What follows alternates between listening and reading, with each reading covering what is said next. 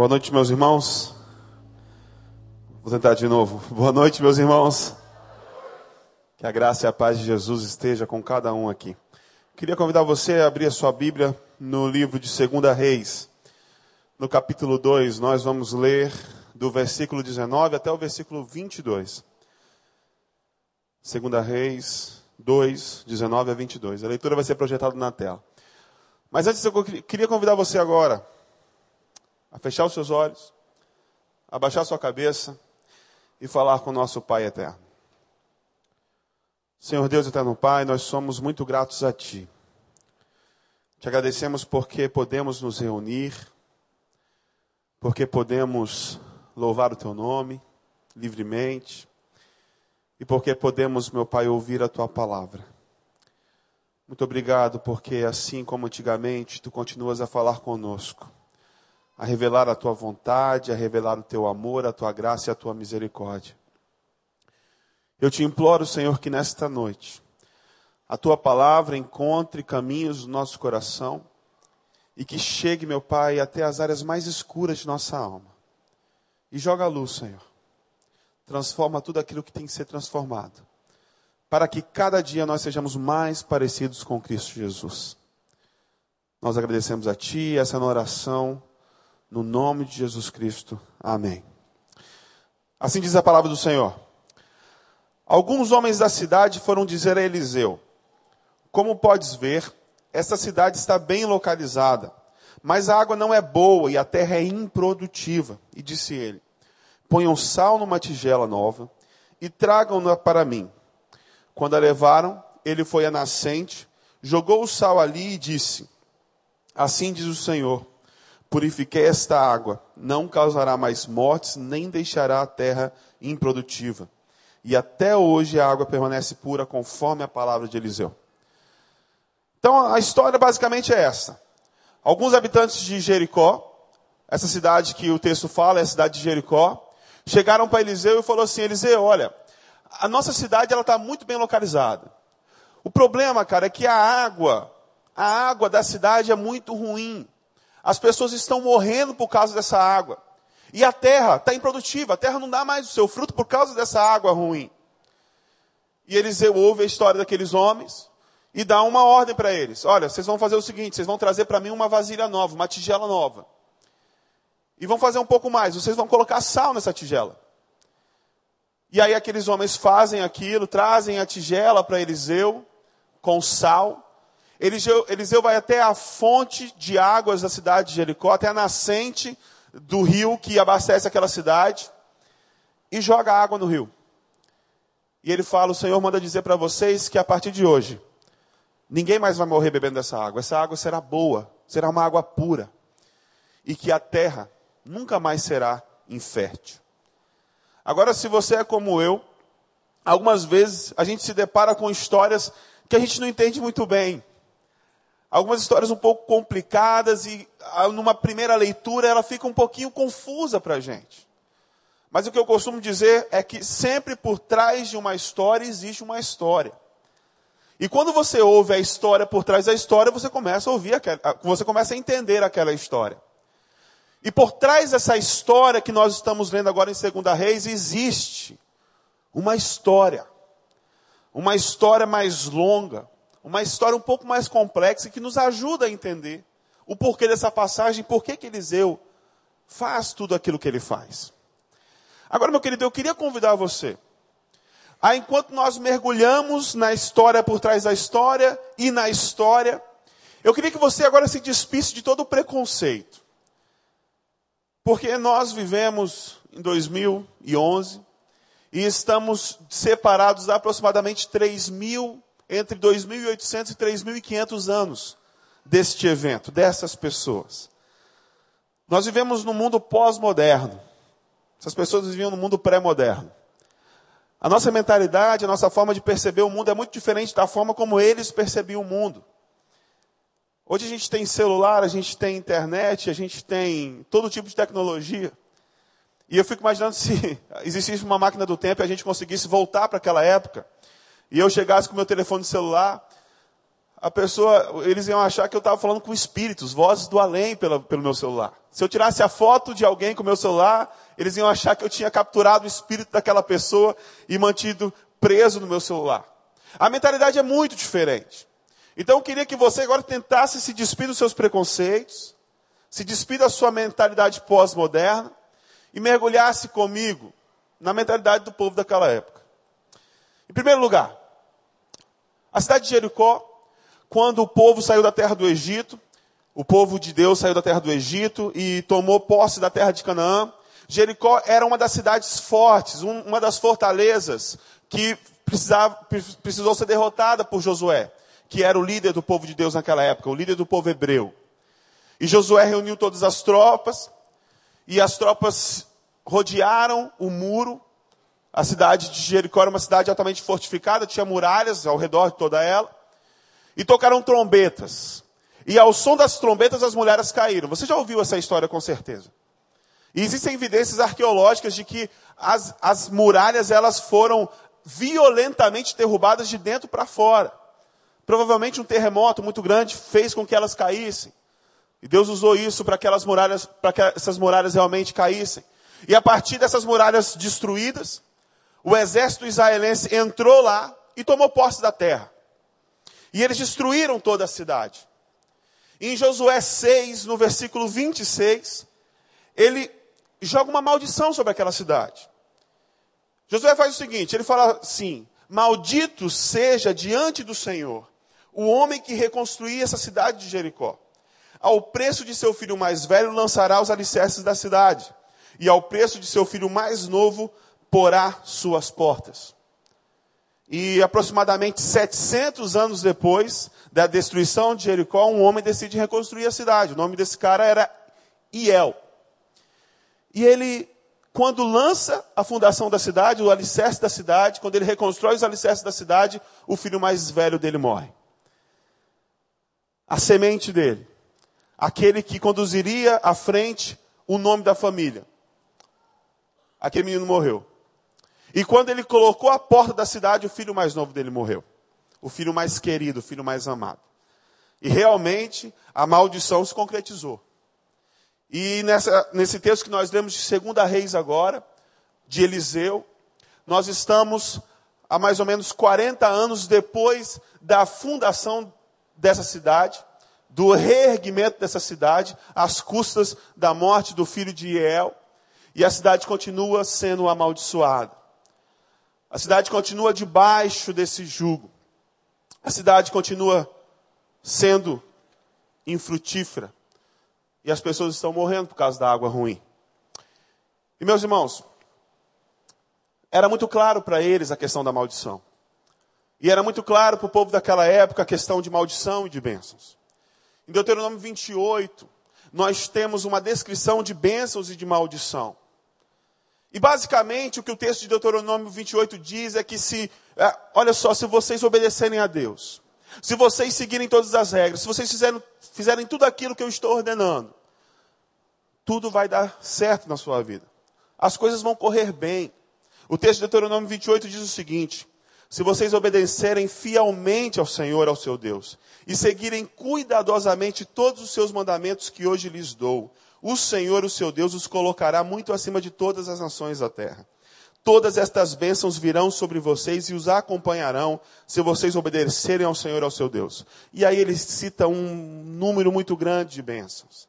Eles vão ter prosperidade no campo, eles vão ter prosperidade no gado, eles vão dominar sobre os povos vizinhos, a paz vai reinar na terra. Mas no mesmo capítulo diz: Entretanto, se vocês não obedecerem ao Senhor, ao seu Deus, e não seguirem cuidadosamente os seus mandamentos, que hoje eu lhes dou, todas estas maldições cairão sobre vocês e os atingirão. E aí ele enumera várias, várias e várias e várias e várias maldições. E o mais interessante é que, lá na frente, depois de falar de todas essas maldições que o povo é, carregaria sobre si se desobedecessem à voz do Senhor, em Deuteronômio 30, Deus fala assim: quando todas essas bênçãos e maldições que coloquei diante de vocês vierem sobre vocês e atingirem, onde quer que o Senhor, o seu Deus, os dispersar entre as nações, e quando vocês e os seus filhos voltarem para o Senhor, para o seu Deus, e lhe obedecerem de todo o coração e de toda a alma, de acordo com tudo que hoje lhes ordeno, então o Senhor, o seu Deus, lhes trará restauração e terá compaixão de vocês e os reunirá novamente de todas as nações, por onde os tiver espalhado. É muito interessante que depois de listar todas as maldições, Deus fala o seguinte: olha só, não importa o que vocês fizerem, não importa o quão longe vocês forem, não importa o quão bagunçado vocês terem bagunçado a vida de vocês, se vocês se voltarem para mim, eu vou receber vocês de braços abertos. Já no Antigo Testamento, nós presenciamos a graça e o amor incondicional de Deus para com o seu povo. Esse, esse espírito de maldição, essa praga que foi lançada sobre a cidade de Jericó, era o assunto da época, era o assunto daquela cidade. As pessoas comentavam sobre isso nas ruas. As pessoas repetidamente falavam sobre isso. Olha, as nossas águas são más. As nossas águas são ruins. A nossa terra é infértil e tudo isso é por causa da maldição que nos cerca. E aí, quando a gente entende e olha para trás na história, a gente começa a perceber por que, que o espírito do povo estava daquele jeito. Você já foi em algum lugar onde você chegou e percebeu que tinha alguma coisa estranha no ar? E quando você sabe de alguma coisa que aconteceu, você entende por que, que aquele clima estranho no ar. Uma vez eu cheguei num, num jantar e eu vi o pessoal um pouco chateado, um pouco desconcertado. E aí eu fiquei meio sem saber por que, que aquele ambiente estava tão pesado, tão ruim. Eu fui descobrir lá na frente que antes de eu chegar, uma briga muito séria tinha acontecido entre é, duas pessoas que estavam naquele jantar. Então a gente consegue perceber o porquê desse espírito que está rodeando Jericó neste momento, que está tomando conta do coração dos habitantes daquela cidade. E aí, diante disso, Eliseu fala assim: ó, tragam para mim uma tigela nova. E aqui as coisas começam a mudar. A palavra nova aqui no hebraico é Hadash. Repete comigo, Hadash. Repete, Hadash. Pronto, você já fala hebraico, olha só que legal. A palavra aqui é Hadash, e Hadash é encontrada no Antigo Testamento diversas vezes. Quando fala de reconstrução do templo, do altar, de cidades, a palavra é Hadash. É o novo, de reconstruir, de levantar de novo. Quando fala de renovação de aliança, quando fala de cantar uma nova canção, quando fala de um espírito renovado, de ânimo renovado, a palavra é Hadash. Então Eliseu fala assim: olha só, vocês vão trazer para mim uma vasilha nova. Uma vasilha agora diferente. E vocês vão colocar nela sal. Meus irmãos, sal era constantemente usado nos ritos sacrificiais do Antigo Testamento. Em Levíticos 2, é, a passagem diz que Tempere com sal todas as suas ofertas de cereal. Não exclua de suas ofertas de cereal o sal da aliança do seu Deus. Acrescente sal a todas as suas ofertas. O sal era um símbolo muito importante. Ele fala, o sal da aliança com o seu Deus. Que aliança era essa? A aliança que Deus tinha estabelecido com o povo de Israel era a seguinte: se vocês errarem, se vocês pecarem, se vocês se desviarem dos meus caminhos, ofereçam sacrifícios. E esse sacrifício vai ser o símbolo do arrependimento do coração de vocês.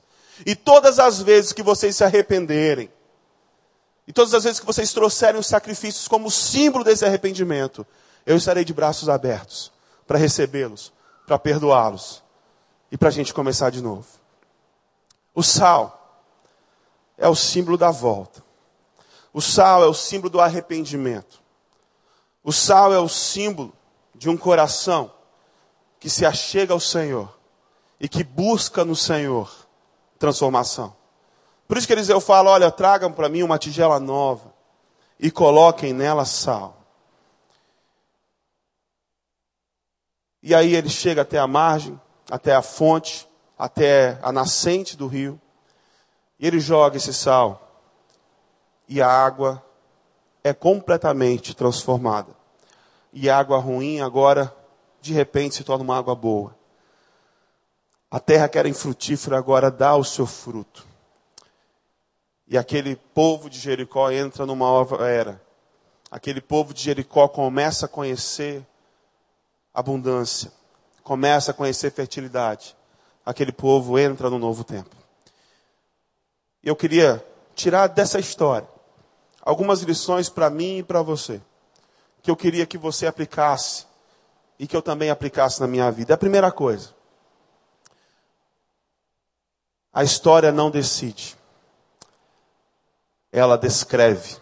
A história descreve, mas não decide. Meus irmãos, a nossa história ela conta o que aconteceu. Ela descreve o que aconteceu. Mas ela não decide quem nós somos e quem nós seremos. No entanto, muitas pessoas, e você com certeza conhece muita gente assim, talvez você seja esse tipo de pessoa, onde a história apenas não descreve a sua vida, mas ela determina quem você é. Ela determina quem você vai ser no futuro. E tudo que você tem vivido hoje, você tem vivido por causa da sua história. Tudo aquilo que você faz é por causa da sua história. E você não consegue dar um passo sequer fora desse padrão, fora desse sistema em que te colocaram. Para muitas pessoas, a história descreve e define a vida. E o que Eliseu chega e faz, ele fala o seguinte: olha, essa história de vocês, a história da maldição de Josué sobre Jericó, isso é uma história. Ela descreve o que aconteceu com vocês. Mas a partir de hoje eu digo que as coisas vão ser diferentes. Essa história não vai mais definir quem vocês são e quem vocês serão. Mas hoje, a improdutividade para aqui, as mortes vão parar aqui. E vocês vão ter um novo futuro. Vocês vão ter agora um novo caminho, vocês vão ter uma nova chance. E eu fico triste de ver pessoas que têm sido vítimas da sua própria história. E pior, pessoas que têm sido voluntariamente vítimas da sua própria história. Gente que não consegue enxergar uma saída, uma solução. Eu recentemente conheci uma pessoa, uma menina, que ela voluntariamente, ela não se abria para relacionamentos nenhum, de nenhum tipo. E ela era uma menina muito sozinha, porque ela não conseguia aprofundar nenhuma relação. E ela era agressiva com os outros, ela era rude com as pessoas, e um dia eu conversando com ela, ela falou para mim assim: Olha, você, eu vou, eu vou te contar por que, que eu sou assim. E ela me contou a história da relação dela com o pai. E o pai sempre rude, o pai sempre agressivo. E as experiências traumáticas que ela viveu com o pai fizeram com que ela se tornasse essa pessoa amarga, essa pessoa fechada, essa pessoa que não dava chance para outros entrarem na vida dela. E ela falava assim: Pastor, eu sou assim por causa do meu pai. A minha história definiu quem eu sou hoje e eu não posso fazer nada. E eu olhei para ela com muita tristeza no coração, de ver uma pessoa tão nova, que já muito cedo não conseguia mais enxergar possibilidade de mudanças na vida dela. Porque para ela a história descrevia e decidia. Mas o que nós aprendemos aqui nesse texto é que a história descreve, mas não decide. Que não importa o que tem acontecido anteriormente. Deus, Ele sempre tem uma nova chance. Ele sempre nos dá uma nova possibilidade. Ele sempre nos dá uma outra oportunidade. Segunda coisa que eu queria tratar é que as maldições são feitas para serem quebradas. Meus irmãos, se tem uma coisa que me arrepia, é uma coisa relacionada à macumba. Agora, não é a macumba em si que me arrepia. O que me arrepia é ver crente que tem medo de macumba. Esse negócio me deixa arrepiado mesmo. Crentes supersticiosos.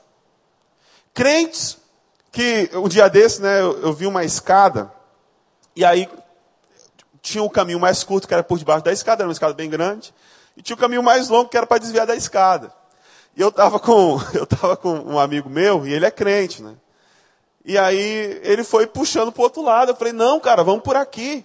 Ele, não, cara, passar debaixo da escada, você está louco? Eu falei, pô, você acredita nisso? Ele falou, não, não acredito não. Mas vai que, né? É melhor não arriscar. Então, só por precaução, vou passar fora da escada. E quantos crentes têm vivido dessa forma? Quantos crentes têm culpado trabalhos de macumba pelas coisas ruins que têm acontecido em sua vida? Quantos servos do Senhor que quando se deparam com pessoas que voluntariamente querem lhe fazer mal através de algumas seitas religiosas, e esses crentes ficam com medo do que possa lhe acontecer. Quantas pessoas chegaram aqui, abraçaram a fé em Jesus Cristo, mas que ainda vivem presas a maldições que lhes foram lançadas no passado? Meus irmãos, a história que nós vemos aqui é que não existe maldição que não possa ser quebrada. O texto que nós lemos aqui nos mostra que nosso Deus, ele é todo poderoso. E ele pode reverter qualquer maldição qualquer praga que foi lançada sobre a sua vida. E você não precisa ter medo dessas coisas. Você não precisa temer esse tipo de coisa. Porque o poder que habita em você é maior do que qualquer trabalho. É maior do que qualquer praga. É maior do que qualquer coisa que seja lançada contra você e contra a sua vida. O poder que habita em você, ele é capaz de reverter qualquer maldição que tenha sido lançada. Ah, como tem gente que precisa acreditar de verdade nisso. E como nós precisamos ser ousados em relação a isso. Quando eu recebo no aconselhamento alguém que fala, ai pastor, eu acho que fizeram algum trabalho para mim. Eu falo, minha irmã, se for isso, a gente está tranquilo, porque esse negócio vai ser revertido agora, porque nós vamos orar. E Deus vai quebrar essa maldição. Não existe maldição que não possa ser revertida pelo Senhor e pelo poder de Deus. Terceira coisa é que sempre existe espaço para um recomeço. Meus queridos, a cidade de Jericó viveu nessa situação durante cerca de 700, 800 anos. Essa praga, essa maldição que acarretou aquela cidade durou 700, 800 anos. Durou muito tempo. Mas um dia, um dia, aquilo foi revertido. E eles tiveram a oportunidade de recomeçar. Em nossas vidas, muitas vezes, nós somos confrontados com situações que se estendem durante tanto tempo, tanto tempo, tanto tempo, que nós deixamos de acreditar que existe a possibilidade de mudar. Talvez seja algum erro na tua vida, algum pecado, algum hábito ruim, algum vício, que você tem lutado, lutado, lutado, lutado, lutado, e que você não enxerga as coisas acontecendo, e você não vê a mudança que você queria ver. E a tendência é que nós acabamos nos entregando. E nós desistimos. Porque a gente não enxerga mais a possibilidade de mudança. Essa história nos mostra, meu querido, que não importa o tempo. Não importa o quanto você já tenha perdido. O quanto você tenha sido derrotado por isso existe sempre a possibilidade de recomeçar. Talvez você tenha lutado com alguma pessoa que você ama muito, alguém que você quer tão bem, e que você tem insistido, insistido, insistido, insistido, insistido, e insistido mais, mas aquela pessoa não está disposta, aquela pessoa não quer, e ela prefere seguir os seus próprios caminhos. E talvez você tenha perdido a fé. E você tenha parado de acreditar que aquilo vá algum dia ser mudado, ser transformado. Por tanto tempo foi assim, né? Por que, que vai ser diferente? Por tanto tempo foi assim, por que é que agora vai ser diferente? Mas a palavra nos mostra que não importa o tempo. Não importa tanto que durou essa situação aparentemente irreversível na sua vida, o poder de Deus é capaz de transformar ela. Independentemente do tempo que ela tem se estendido na sua vida. E nós hoje, com a nossa mentalidade pós-moderna, e algumas pessoas muito racionais, intelectuais, com seus títulos de mestrado, doutorado, pós-doutorado, chega e vê um texto desse, poxa, texto que fala de maldição, de bênção. Pastor, vim falar de superstição, esse negócio não cabe na gente aqui. A gente já superou essa fase. Isso não existe, esse negócio de maldição não existe. Esse negócio de sorte, esse negócio não existe. Agora, quando você ouve expressões como, por exemplo, esse tipo de coisa sempre acontece comigo. Ou então, nossa, que azar. Ou então, nossa, que sorte. Ou então, eu não podia esperar nada diferente disso. Ou então, isso é inevitável. E eu tenho certeza que você ouve isso diariamente. E eu tenho certeza que você, vez ou outra, fala coisas assim. Qual é a diferença nós, de nós para eles? Gente, quantas pessoas têm sido vítimas de maldições e têm reproduzido no seu discurso isso e nem sequer têm ciência disso? Olha, mas isso é inevitável. Mas, mas por que inevitável? Não, porque tem essa história por trás. E não tem jeito de ser diferente. Quantas pessoas têm sido prisioneiras disso? Quantas pessoas, com todos os seus títulos acadêmicos, têm sido prisioneiras de maldições que têm carregado por toda a vida? E o que acontece é que quando nós temos esse tipo de mentalidade, um dia desse eu ouvi uma, uma amiga minha, uma amiga muito querida, ela falou assim, hoje tudo deu errado na minha vida. Tudo deu errado na minha vida. Eu falei, mas, mas o que, que deu errado? A minha internet parou de funcionar, cheguei lá na faculdade, não tinha aula, tive que voltar para casa. Aí quando eu peguei o ônibus, o ônibus furou o pneu. E quando a gente tem esse tipo de consciência, a gente fica selecionando aquilo que acontece de ruim, e o que acontece de ruim tem peso dois sobre aquilo que acontece de bom. E eu falei para ela: olha só, você está viva, você está com saúde, você está bem, você teve uma boa noite de sono. Eu te garanto, se você for colocar na ponta de papel, muito mais coisas deram certo do que deram erradas.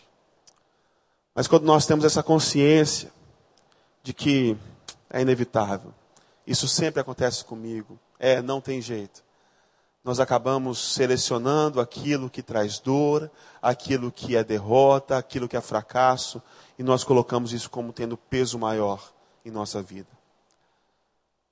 O último ponto que eu queria tratar com vocês é que as nossas crenças são muito importantes. Nossas crenças importam muito. E às vezes quando você ouve assim, eu falar, olha, as nossas crenças importam muito, você pode estar falando de as questões doutrinárias e quando a gente entra em questões doutrinárias, em debates sobre aquilo que nós acreditamos, aquilo que nós não acreditamos, isso causa divisão. É por isso que nós temos tantas igrejas com tantas denominações diferentes. Mas, meus irmãos, aquilo que nós acreditamos, as nossas crenças definem as nossas atitudes. Por isso é muito importante eu acreditar nas coisas certas. Porque eu ajo de acordo com aquilo que eu acredito. Eu procuro ser o mais agradável possível com as pessoas porque eu acredito que isso vai me trazer relacionamentos mais saudáveis.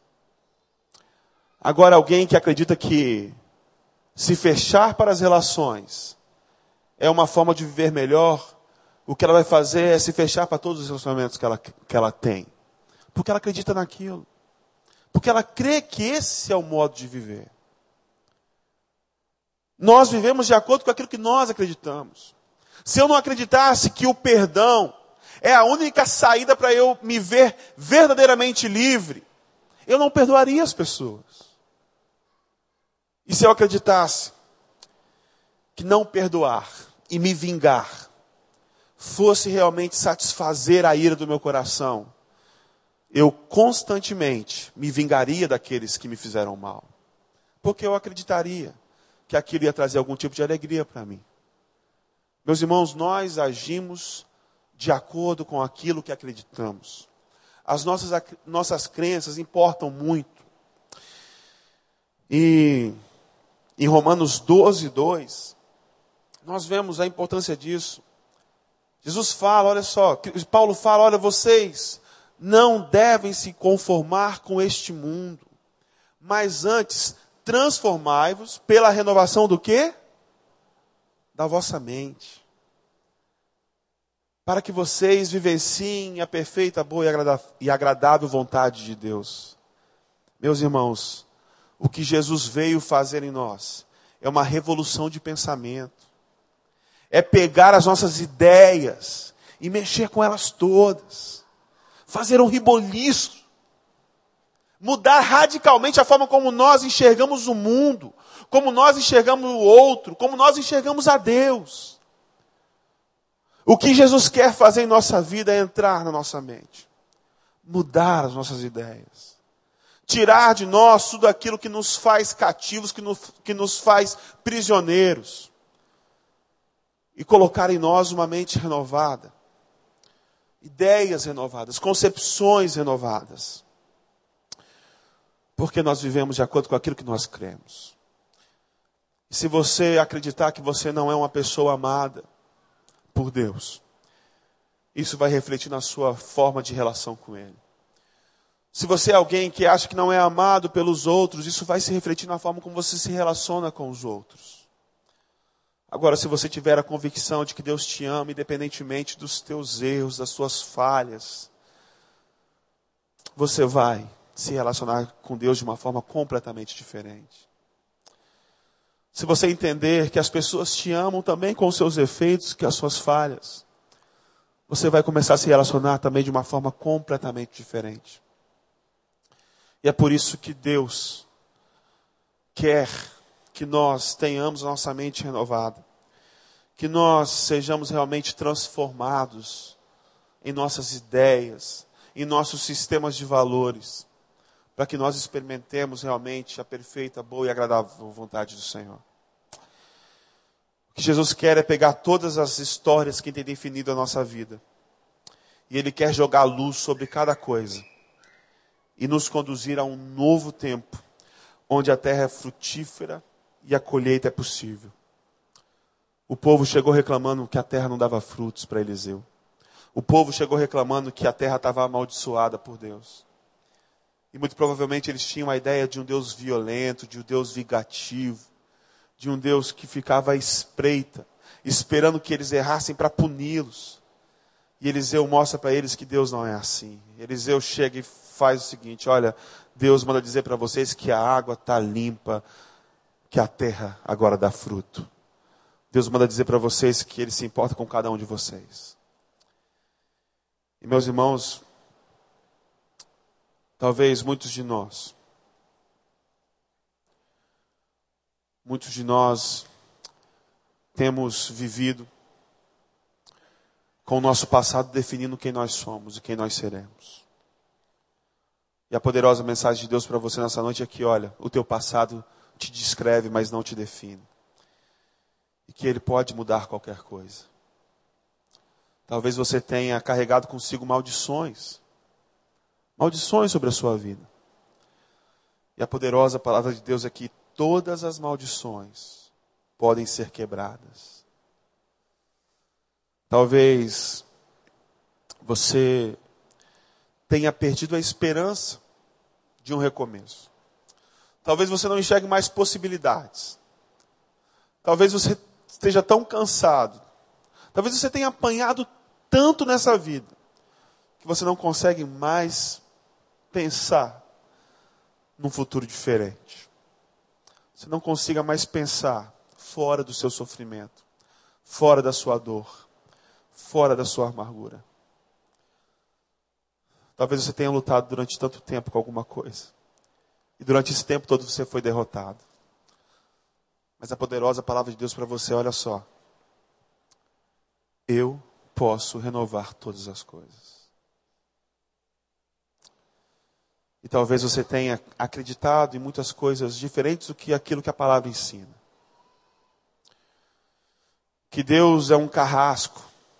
Que Deus só está disposto a te castigar. Que Deus não te ama mais porque você fez uma coisa muito feia. Porque você cometeu um pecado terrível. E por isso ele virou a cara para você. E que tudo que tem acontecido de ruim na sua vida é porque Deus não te ama mais. É porque Deus se virou contra você. A poderosa palavra do Senhor para você é que Deus te ama incondicionalmente. E que Ele quer escrever uma nova história na sua vida. E talvez você hoje precise se arrepender. Se arrepender. Jesus fala constantemente: arrependam-se, arrependam-se. Arrepender é metanoia, é mudar radicalmente. É mudar a forma de enxergar as coisas. É mudar de opinião. E Jesus nos convida agora a nos arrependermos. A revermos a forma como nós temos conduzido a nossa vida. Porque a partir disso Ele quer escrever uma coisa diferente. Ele não quer que você nem eu vivamos presos, escravos mas Ele quer que nós sejamos livres. E talvez a tua vida tenha sido uma terra infértil. E você não tenha visto frutos. E você acha que vai ser para sempre assim. Mas a palavra de Deus é que numa terra infértil Ele pode trazer fertilidade. Talvez a sua forma de ministrar no mundo, na sua forma de ser cristão no mundo, e você nunca viu resultados. Você fala do amor de Deus para as pessoas, mas as pessoas não te ouvem. E você nunca trouxe ninguém a Cristo. A palavra de Deus para você é que de uma terra infértil pode sair fertilidade. E que você pode, a partir de hoje, ser muito frutífero. Eu queria que você abaixasse sua cabeça. Nós vamos orar. E nós vamos agora a exemplo daqueles homens de Jericó. Nós vamos nos achegar a Deus. Eles buscaram um profeta porque eles acreditavam que Deus podia fazer alguma coisa na causa deles. Eles buscaram um profeta porque eles não aguentavam mais viver da forma como eles estavam vivendo. E eles precisavam de uma intervenção divina. E eu queria que você nesse momento fizesse a mesma coisa. Eu não sei o que o Espírito está falando para você. Eu não sei o que o Espírito está soprando no teu ouvido. De onde você precisa ser mudado, de onde você precisa ser transformado. Mas eu tenho certeza absoluta que se você se chegar a Deus com o coração arrependido, com o coração quebrantado, Ele vai ouvir a tua oração. Ele vai efetuar a mudança que precisa ser efetuada na sua vida. E a sua história será completamente diferente daqui para frente. Pai eterno, nós estamos aqui diante de Ti. E nós estamos lendo, meu Pai, a Tua poderosa palavra. E nós enxergamos na Tua palavra, Senhor. Que não importa a forma como nós temos vivido nossa vida, o Senhor pode fazer alguma coisa diferente que nossos erros, nossos pecados passados não nos definem mais como pessoa. Que os abusos que sofremos, as perseguições que sofremos, aqueles aqui que foram vítimas do ódio, aqueles que foram vítimas da inveja, aqueles que foram perseguidos, Senhor, aqueles que apanharam tanto da vida, meu Pai, que quebraram tanto a cara, Todas essas pessoas, meu Pai, não precisam mais viver de acordo com sua história, mas que cada um deles pode ter uma nova história. De que Qualquer maldição que tenha sido lançada sobre nossas vidas, meu Pai, não tem mais valor, porque em Cristo estão todas quebradas, Senhor. E de que, Senhor, nós temos que ter nossa mente renovada dia após dia. Para ter um relacionamento melhor contigo, para ter um relacionamento melhor com o próximo. Para que nós desfrutemos, meu Pai, qual é a verdadeira, boa e perfeita, agradável vontade de Deus para nós. Então eu te imploro que neste momento, tu visites a cada coração, Senhor. Fala individualmente aquilo que precisa ser dito, Senhor. Que teu Espírito toque hoje corações. Que todos nós saiamos deste lugar renovados, meu Pai. Transformados pela tua palavra. Crendo que tu tens uma história belíssima para nós que tu estás escrevendo tudo novo, Senhor. Muito obrigado pela tua graça, pela tua misericórdia, pelo teu amor, que vai além de tudo aquilo que nós podemos imaginar e pensar. E muito obrigado, Senhor, pela tua presença entre nós. É o que nós oramos no nome de Jesus Cristo. Amém.